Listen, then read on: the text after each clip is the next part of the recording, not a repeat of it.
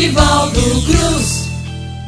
E hoje eu vou trazer um grande, é o poeta Antônio Alves da Silva, poeta velho danado de bom. Ele nasceu na cidade de Mata de São João, mas viveu e adotou Feira como a sua cidade amada, e ele foi aqui que ele faleceu, aqui constituiu família, né? Ele está enterrado aqui em Feira de Santana. Então, o Antônio Alves da Silva é muito importante para o cordel em Feira de Santana e é dele que vai ser o cordel de hoje. Ele vai ser o cordelista homenageado. Hoje o cordel é Mitos Nordestinos do nosso querido Antônio Alves da Silva e a gente traz assim, ó.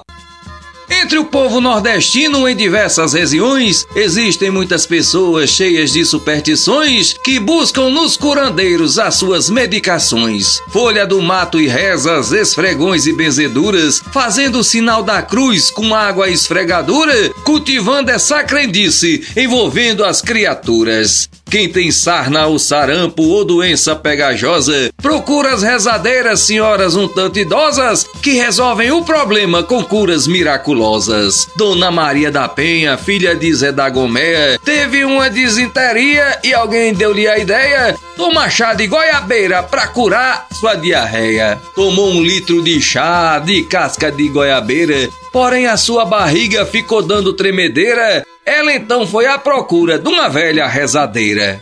Porém, o chá de goiaba nela não deu certo, não, pois a barriga da velha roncava feito trovão e ela soltava vento de chegar a tremer o chão. Mas a tal da rezadeira que residia em Jaíba deu um arroz na mesma que quase espirra a lombriga. Com dez minutos depois passou a dor de barriga. Um bebezinho coitado soluçava sem parar. Esse mal lhe acometia com tendência de aumentar e o coitado no berço chorava pra se acabar. A mãe balançava ele, lhe colocava de bruço, mas para acabar o mal já não havia recurso. Sua mãe fazia tufo para acabar com o soluço. A mãe, bastante ansiosa, procurava a todo custo afastar aquele mal da criança dando susto. Consultou Dona Joana, mulher de seu Zé Augusto. Só porque o bebezinho levava tudo em gracejo, a mãe lhe fazia cosca, também lhe aplicava beijo, mas pra curar o bebê ficava só no desejo.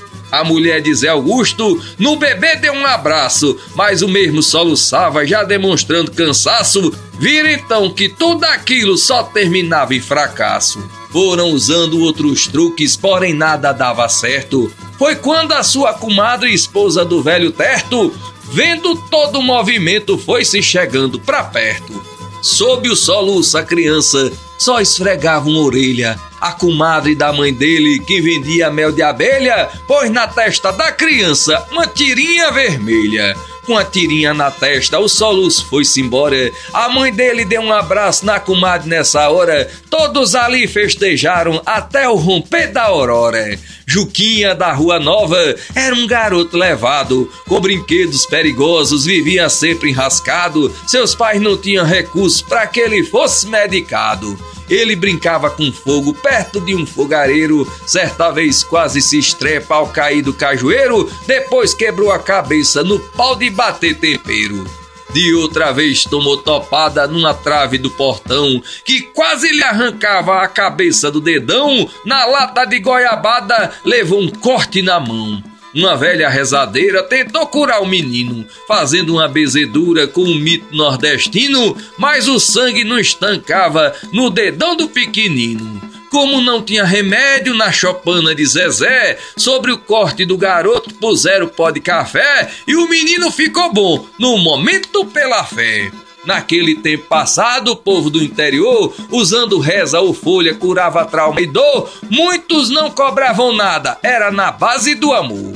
Dor de cabeça, estômago, corte no corpo e frieira, os velhos chamavam logo uma velha rezadeira, até pra curar manhã de moça namoradeira. Até no dia da feira era só o que rolava. Quem tomava topada que o sangue não estancava, com pó de café o reza a ferida se fechava. Até dor de cotovelo era curado também. E o velho viúvo triste que vivia sem ninguém procurava rezadeira para conseguir alguém. Até hoje ainda rola o mito e a superstição entre o povo que reside no interior do sertão, desprovido de recursos, suprimido do povão.